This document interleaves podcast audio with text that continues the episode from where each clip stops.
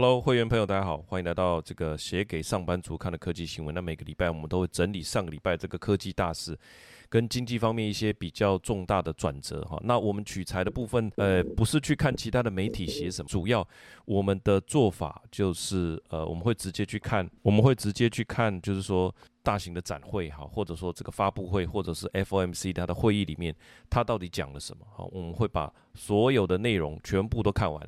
然后再去参考这些媒体啊，那当然我们看完我们会有先有自己的想法，那我们当然会参酌一些呃这个主流的财经媒体哈，他们可能有一些我们没有看到的地方，大概是这样子的做法了哈。那先讲一下我们的内容，完全不靠 Chat GPT。那背后有一个思考逻辑，就是说其实 Chat GPT 他们最会做的事情就是三件事，一个叫做摘要，一个叫引述啊，一个叫改写哈。基本上我们在写论文的时候，我们基本上呃并不靠 Chat GPT 的原理是说。当他做这样子的摘要跟改写之后，其实我们不知道他原意是什么。他的原意就是这个鲍尔他的字里行间，他到底要讲的东西是什么？那呃，还有像这个呃，Sam Altman，他在这个 OpenAI 首次的这个开发者大会里面，他所谈的事情是什么？跟他之前的文章所表达东西内容啊有哪些差异等等？所以，我们跟 AI 相对性的概念，就是我们强调的是一个 elaborate。Elaborate reading 哈，它就是翻成中文叫做阐述型的阅读了，就是透过仔细的考察文本的分析，然后反思、补充、延伸哈，甚至把它过去这一段期间啊，在各种场合里面所说的内容，把它连接起来，就让阅读的人，包括我自己，能够更全面的来理解他字里行间的语气跟用字遣词，包含他的停顿啊，他所透露的讯出来的讯息是什么？其实有点像。华尔街还有全球的这个财经人士，他们在听鲍尔讲话的时候，是一字一句去推敲，那会把他之前的所讲的，还有公布的会议记录啦、点阵图，全部的连贯起来，因为大家就是要拼凑出一个全貌。所以这就是鲍尔讲的 totality 的哈，the totality of information 的概念。所以我们绝对不会去看任何的懒人包啊，大家可以放心。我们也不会用 Chat GPT 直接整理出啊一个小时的东西，那它快速的透过文本帮你整理出五个要点。我们这是绝对不会做这样的事情，就是因为我们希望吸收到最完整的资讯，然后把。从商业的角度啊，从全球财经局势、科技发展的角度截取出来我们认为的重点，跟大家分享啊，这个就叫做 elaborate reading，跟 AI 的 summary 是有最大的不同。好，那我们这一次的呃这个呃这本周的科技新闻，我们要看呃两件事情了哈。第一个就是这个 OpenAI 它进行了第一次的这个呃首场的开发者大会，当然就这个 Sam Altman 主讲啊，那当然还是很有很大的可看性哈。因为它是等于说后来冒出头的这个科技公司嘛，那以前的呃苹果啦、谷歌啦、微软哈，这个都办这种科技大会都办了好几十年了，我们每一集也都有追踪啊，包含 Lisa 苏啦、NVIDIA 哈，这些都是口才非常的好，内容整理的非常的完备哈，都能够看到一些未来。那 Sam Altman 他这这个间公司当然是站在风口浪尖了，我们听到的三个重点。那也包含跟之前的一些呃，我们对它的理解来做一个分享，有三个重点。第一个功能的更新，这当然是重点了。我们先讲一下现况。现在 ChatGPT 的现况是什么？第一个，它可以讲话，这个我们之前几集有谈到了哈，它可以讲话。同时呢，它现在可以判读图片，你可以把图片 upload 给它。OK，那这一次的更新是说它知识的日期范围。之前你如果搜寻比较呃新的东西，他会告诉你它的知识内容只到二零二一年的九月啊，那真的少了好几年。现在是到二零最新更新是到二零二三年的四月，好，那同时它查找网络的速度也会变得更快，成本也变得更低哈。现在呃，它每一个运算其实都是需要花成本的，当然它持续的在它的运算的软体方面诶增加功力吧，哈，那就是说对他来讲。它的成本也可以降低，他就把它反馈给大家。我想这些都还好，因为随着时间的随着时间的进展哈，每个人每个企业都在进步啦，这些都是可以预期的哈。那当然这些讲的功能都是在 Chat GPT 点 GPT Plus 啊，它能够享受到，它是一个付费的，一个月大概六百块哈。那总结的来讲，就是从从四月二零二三年的四月发布的这个 GPT Four 的这个版本之后呢，OpenAI 将在未来的几周公布更强大的新模型，叫做 GPT Dash Four。Turbo 啊，这个持续的强化，OK，变得更快，延迟时间更低，回答的更完整啊，这些都是可以预期的。科技的发展本来就是这样啊，但是这是首先第一个重点，叫做 GPT-4 Turbo。那好，第二个我们要看的就是说它的终极目标是什么。好，除了原本的功能进化以外，我觉得有必要讲一下，就是说 Open AI 这间公司它是要朝向哪一个终极的目标前进？你要前进总是有个目标嘛，哈，这个目标 Sam Altman 他自己还有所有的团队都是衷心相信，叫做 AGI。那之前 Bloomberg 呢有。特别派记者去贴身的跟着他，啊，去跑这个全世界各地的这个场子哈，那就跟在这 Sam Altman 旁边，他就一边吃着这个沙拉哈，一边分享他对这间公司的一些愿景。里面就提到，所有的公司员工都相信一件事情，就是 AGI，AGI 叫做 Artificial General Intelligence，它是一种通用型、泛用型的人工智慧。那我查了一下维基百科，这段文字很有意思哈，我跟大家分享一下。他说。An artificial general intelligence, AGI, is a hypothetical type of intelligent agent. If realized, an AGI could learn to accomplish any intellectual task that human being or animal can perform. Alternatively, AGI have been defined as a autonomous system that surpasses human capability in the majority of economically valuable tasks. 好，这边呃有好几个词很关键。第一个，它是一个假设的啊，它是一个假想的，叫 hypothetical，h y p o t h e t i c a l，hypothetical，呃，type of intelligent agent，agent 是另外一个关键词啊，它是一个代理人，intelligent agent，它是来代理人类的哈，所以这个是 agent 这个字的意思。然后下一个是是说它能够完成任何智力的任务，intellectual task，任何的只要是用到你大脑的东西，照理讲它都要能够做。这个就是 AGI 的意思哈，所以到最后变成是 in the majority of economically valuable task，所有经济上有价值的智力活动，AGI 都可以帮你做。OK，那就是说实体的东西它暂时不能做，对吧？他没有提到实体嘛，他是讲 intellectual task，而且还要 economically valuable，有经济价值的哦。那所以这就进入到一个重点，就是说 AGI 我们要朝向最终是朝向一个 AGI。那这个 AGI 它不是说像现在你问他啊，他告诉你怎么做哦，你问他怎么写文案，他帮你产生文案，那你最后还是要微调吧啊，他跟你讲你大概把握哪几个方向之后，你还是要自己啊再去做一些智力上的呃延伸哈，智力的花费这样的力气。但是他在这边所说的是说任何的 intellectual task，所以你问完他，假设你还要去做，那那件事情也是 intellectual task。他将来就是可以帮你做，不只告诉你怎么做，他还可以直接帮你做啊！这个就是叫做 AGI 的一个形式。那至于什么是 agent 哈，Sam Altman，第二个重点我们要跟各位分享的，我们会员分享就是朝向 AGI 的下一步就叫做 agent，它也称为 GPTs 哈，GPTs 这个 agent 时代的来临，它绝对不是像嗯其他的财经媒体或者是科技媒体说它是一个刻制化的机器人。如果重点是摆在你画底线的部分是刻字化的机器人，那就太惨了，真的。它不是刻字化的聊天机器人，跟这个一点关系都没有。它是你的代理人，哈，它能够具备跟你同等级的知识，并且去帮你把它完成。什么是 agent？Sam Altman 他是这么说的：Eventually, you will just ask the computer for what you need, and it will do all this task for you.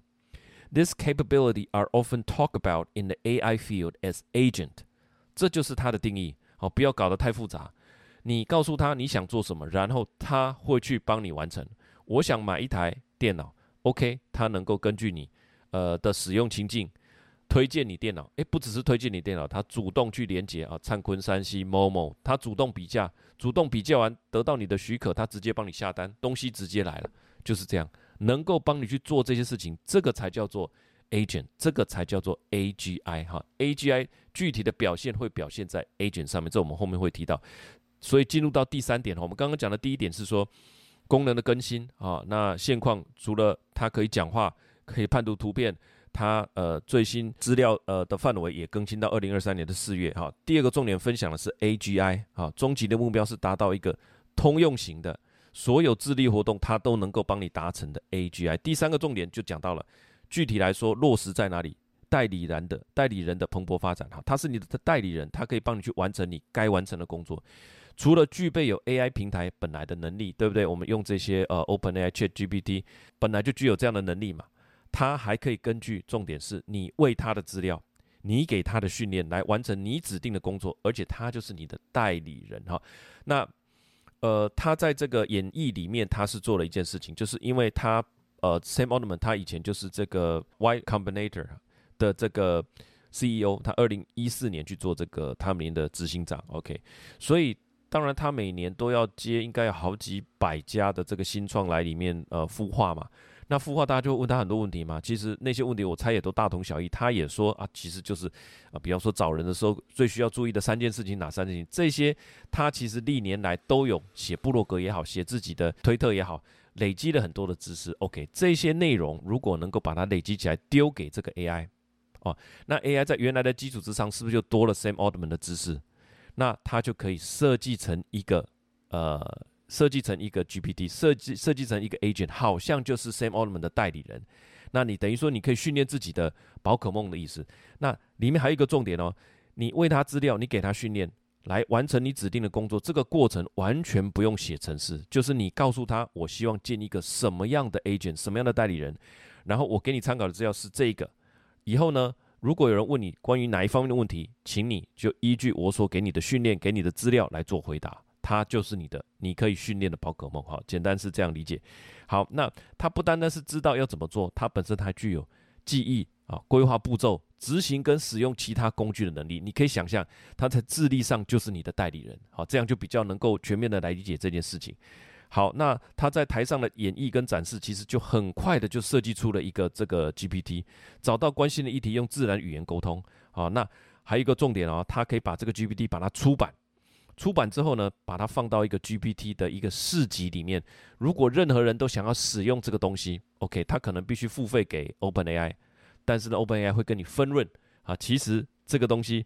呃，对我们来讲很有意思啊。为什么？你可以把你过去所写的知识型的文章，我们在想，哎，我们这个频道也写了四年的文章，快要五年了哈。把这个文章丢上去，我也可以弄一个属于我们的科技新闻频道这一观点科技新闻频道的 GPT 啊，好，变成一个参考的资料库。那你说，老师你写过的教案，业务员你开过的业务会议记录啊，PM 你所做的这个专案开发的进度追踪表，只要是有知识含量的东西，你丢上去。它都可以变成一个 GPT，变成你的 agent 哈，这个就可以让你从中赚钱，是不是很像 App Store？App Store 就是这样子的原理哈。所以细谷的公司其实他们很厉害，他有一个新技术之后，他们就会在上面弄一个平台，让全世界都来帮他们打工，赚一点小钱，赚一点流量。这个是全部细谷公司都在玩的东西，有能力玩的一定会这样玩。比方说，除了现在的 GPT 的 Store，App Store，还有包含你说 YouTube 也是这样啊，啊，短影音平台也是这样，大家为了赚一点流量。不停的拍，不停的发想，不停的写脚本，在气化，然后拍完丢上去，哎，他颁给你一个这个呃 YouTube 的这个黄金证书啊，等等的哈。那目的是什么？目的就是让他这个平台更加的吸引人。好，这就是平台经济的一个展现。同时，我也观察到另外一个重点是说，在这个世界，一旦 AI 的这件事情成真的时候，如果你是一个 B to B 方面非常厉害的一个业务员，那你可以把你的知识把它 GPT 化。那这个会造成一个知识、专业知识的全球化，再加上 AI 本身可以把内容做呃全世界各种语言的翻译。如果我们今天有遇到一个人，啊，像刚刚所说，他是这个 B to B 的业务的专才，但是他是美国人，OK，我们能够不透过 GPT 把它翻成中文吗？可以啊，哦，那这会变成说变得很强大。假设一个业务员跟一个新进的同仁啊，跟一个新来的客户，你不知道怎么聊，哎，你问一下这 GPT，哦。那 GPT 可以主动去找一些内容，诶，它可以告诉你这个人应该跟他聊什么。哇，这个知识就变成说，所有的呃半资深的业务员呐，或者说只做五年的业务员，大家全世界都向这一个公认最强的谈判高手或业务员向他学习。这个就是知识的全球化，所以会变成说，呃，有能力的，好，真正已经拔尖的，会再一次的汇聚全球的。呃，能量跟资源，其实有点像当初中国加入这个 WTO，对不对？它是不是所有人想要做东西，全部都去中国做？所以中国在过去二十年能够汇聚这么多财富，就是因为它做了世界的工厂，把它的货物卖到全世界。在未来，只要你在某一方面能够做到这个，比如说亚洲第一，或者是全球前几名，全世界的钱都会流到你那里去。好，这个是我预见的一个专业知识的全球化。好，那为什么现在大家抢着做呃 agent 呢？这个很有意思哈，我们也查到特斯拉的前 AI 的负责人他是这么说的，他说，因为现在大型的这种语言模型已经没有机会了，你现在才在训练，那就太慢了。好，但是现在在朝向 A agent 的这个应用市场的努力，其实大家起跑点相同。同时，他有提到一点，他说真正的智慧会以 agent 的方式存在，所以真正的智慧呢？并不是说深山里面有一个这个孤乳智慧大师哈，然后你凡事去请教他，其实跟我们生活的经验很像啊。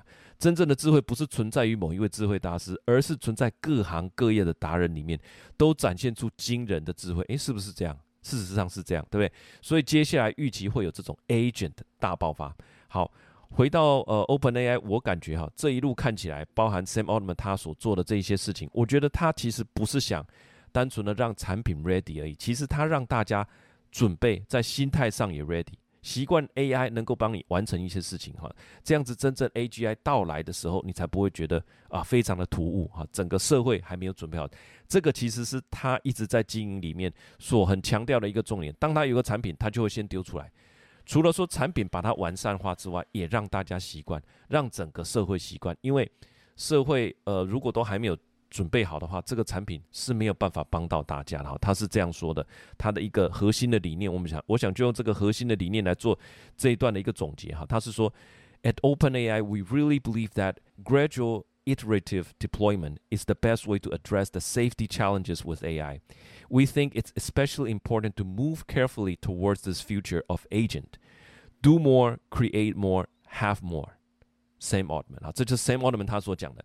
Gradual gradual 哈，可是这个呃逐步的哈，渐进式的 iterative iterative 是 i t e r a t i t v e 哈，这就是迭代，我们讲的产品更新，所以逐步的更新的 deployment 是部署嘛哈，逐步更新式的部署，他觉得其实是对人类或者对 AI 来讲是最负责啊最安全的一个方式。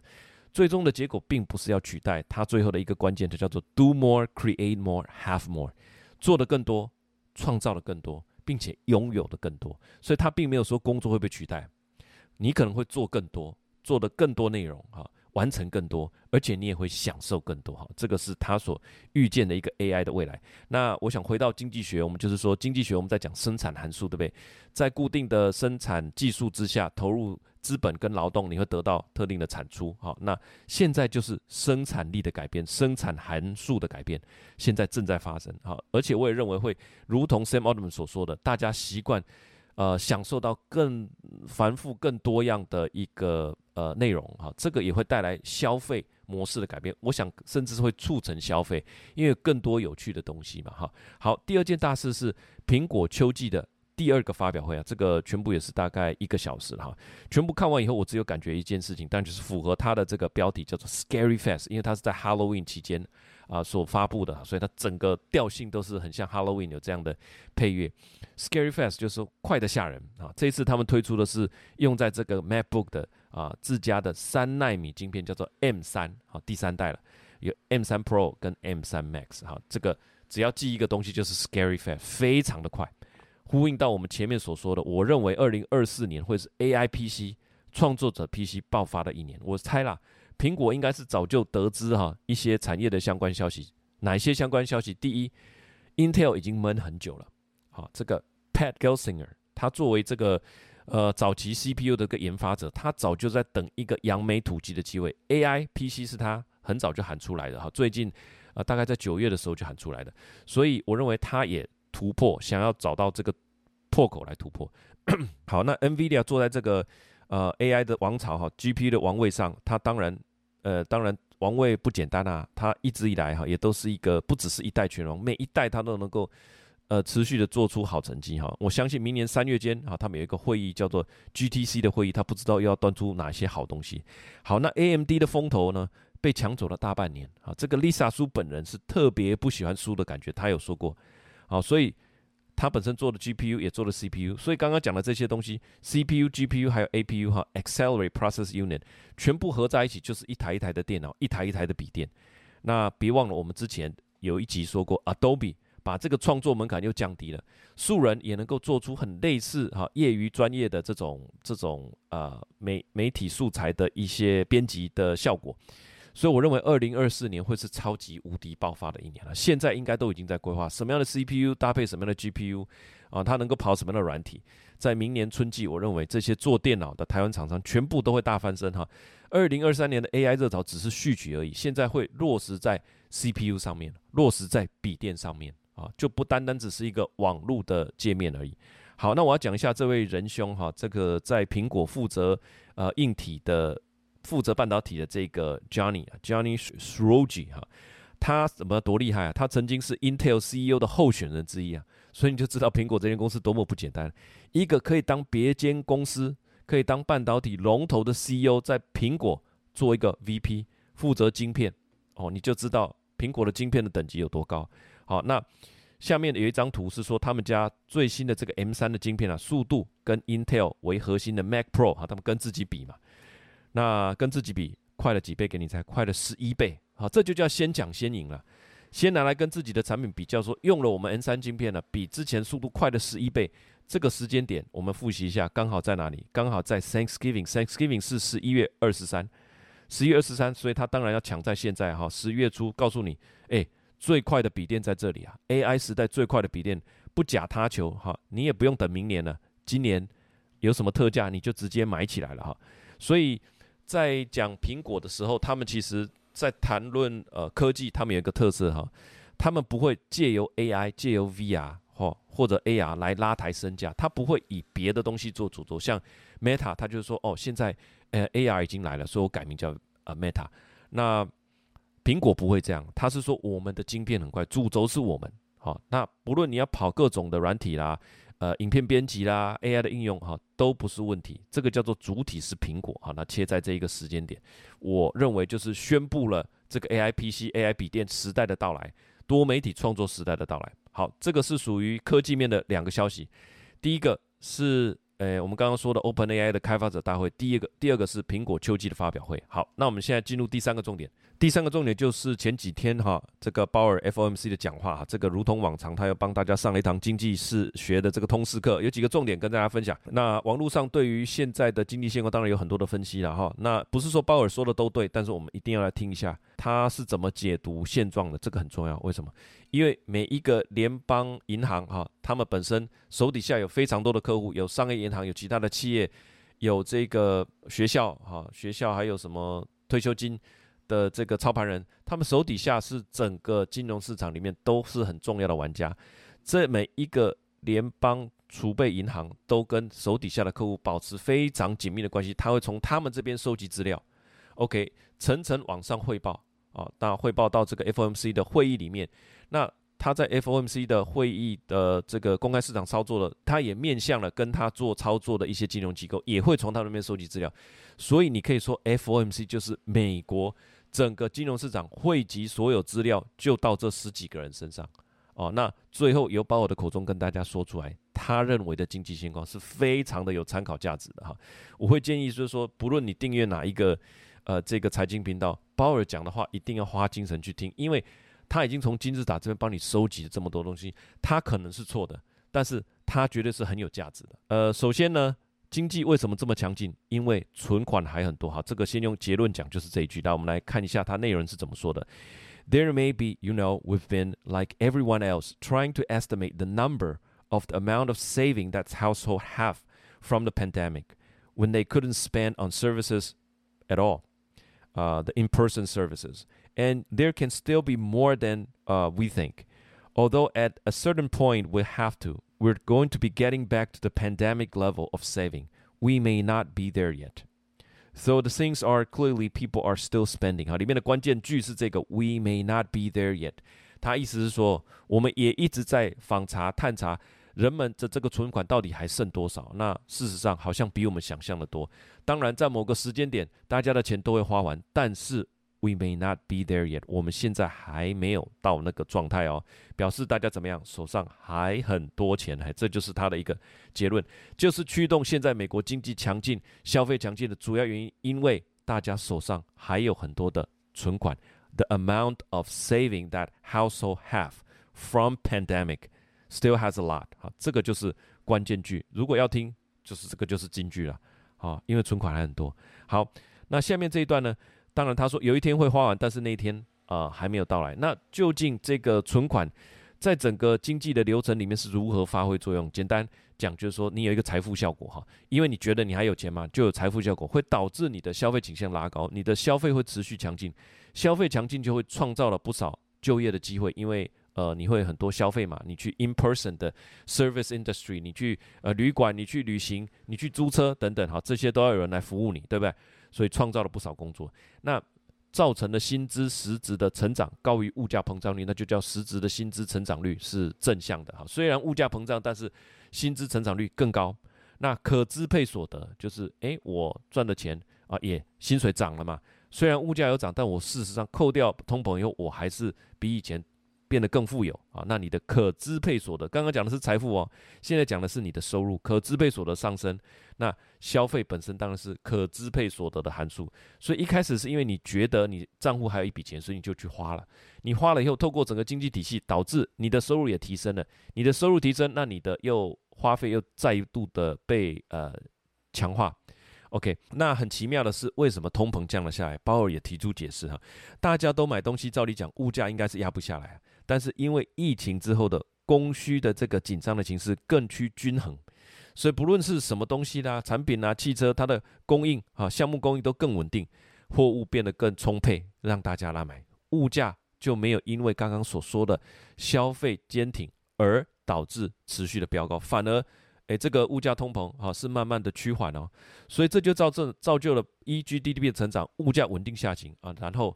呃，这个失业率也没有飙高到多高哈，所以状况挺不赖哦。好，这就是现在的现况。鲍尔讲解给您，他觉得是这样造成。好，我们来一段内文哈，这个比较长一点。他说：“The dynamic has really been strong job creation with now wages that are higher than inflation in the aggregate, and that raises real disposable income, and that raises spending, which continue to drive more hiring.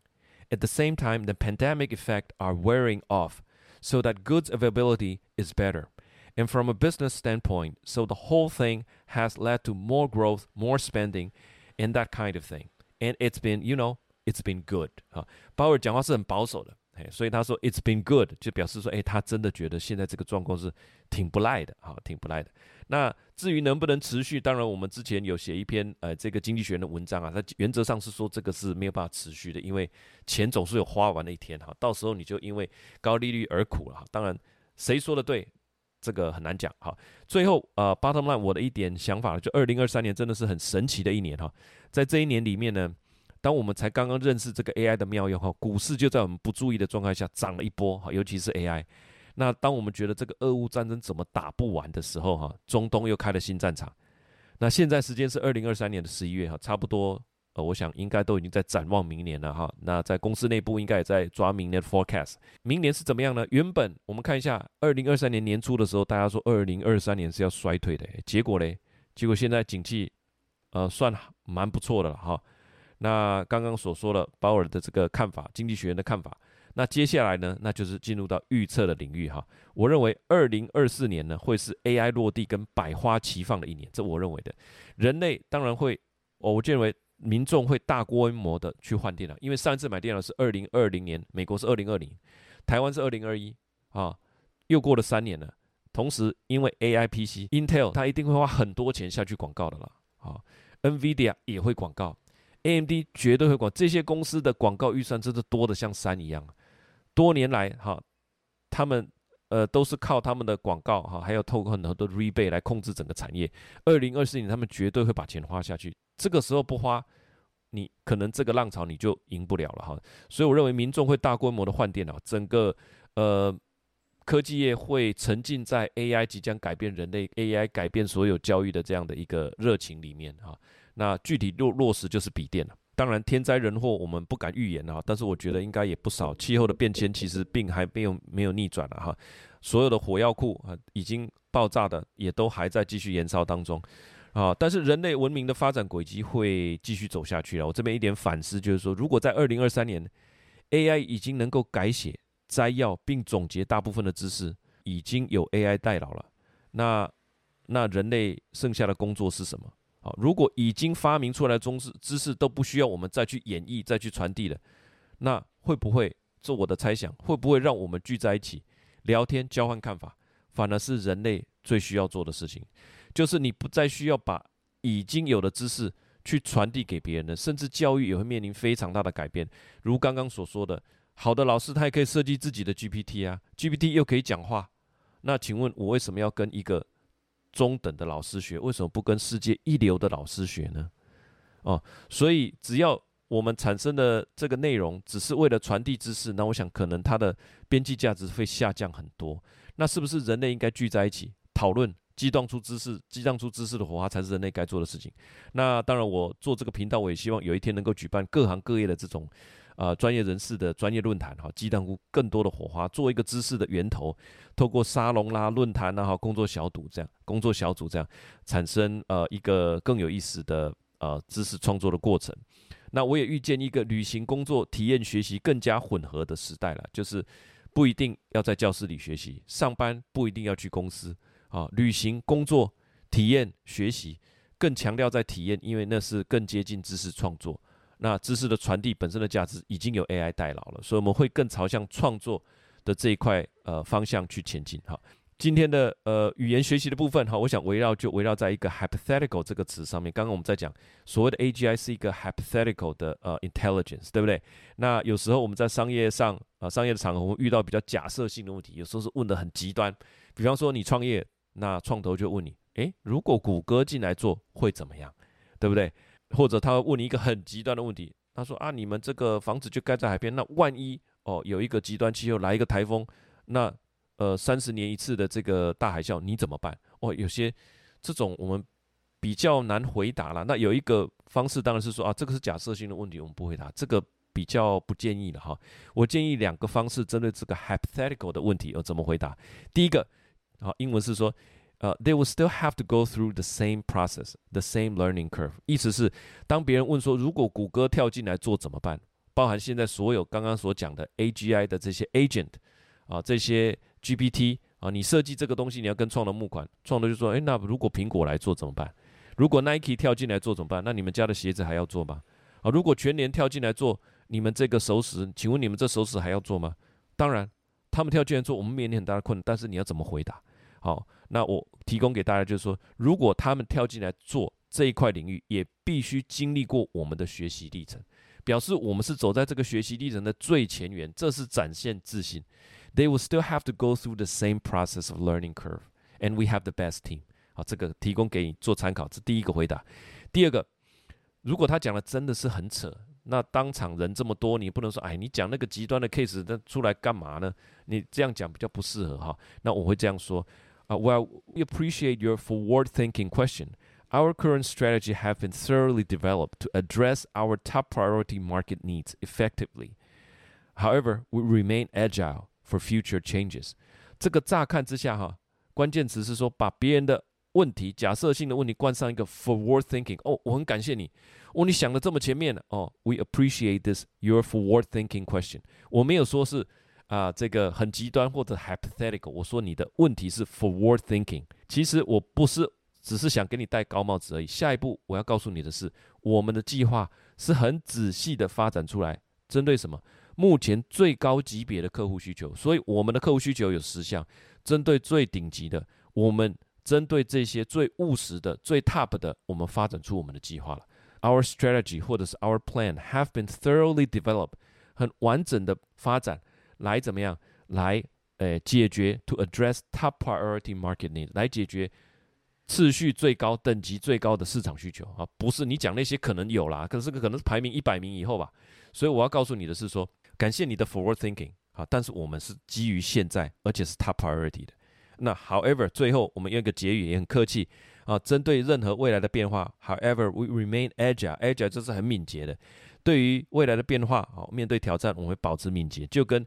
这个呃，Jerome Powell 好，鲍尔他说的，我们要保持 nimble，nimble 就是很敏捷的意思啊，这个都是异曲同工之妙。我没有说我将来的东西我不改变，面对将来挑战，我们会保持啊，保持这个弹性，保持敏捷哈。这两个针对 hypothetical 的啊这种商业上面的问题啊，分享给大家一点商业的一个小美感哈。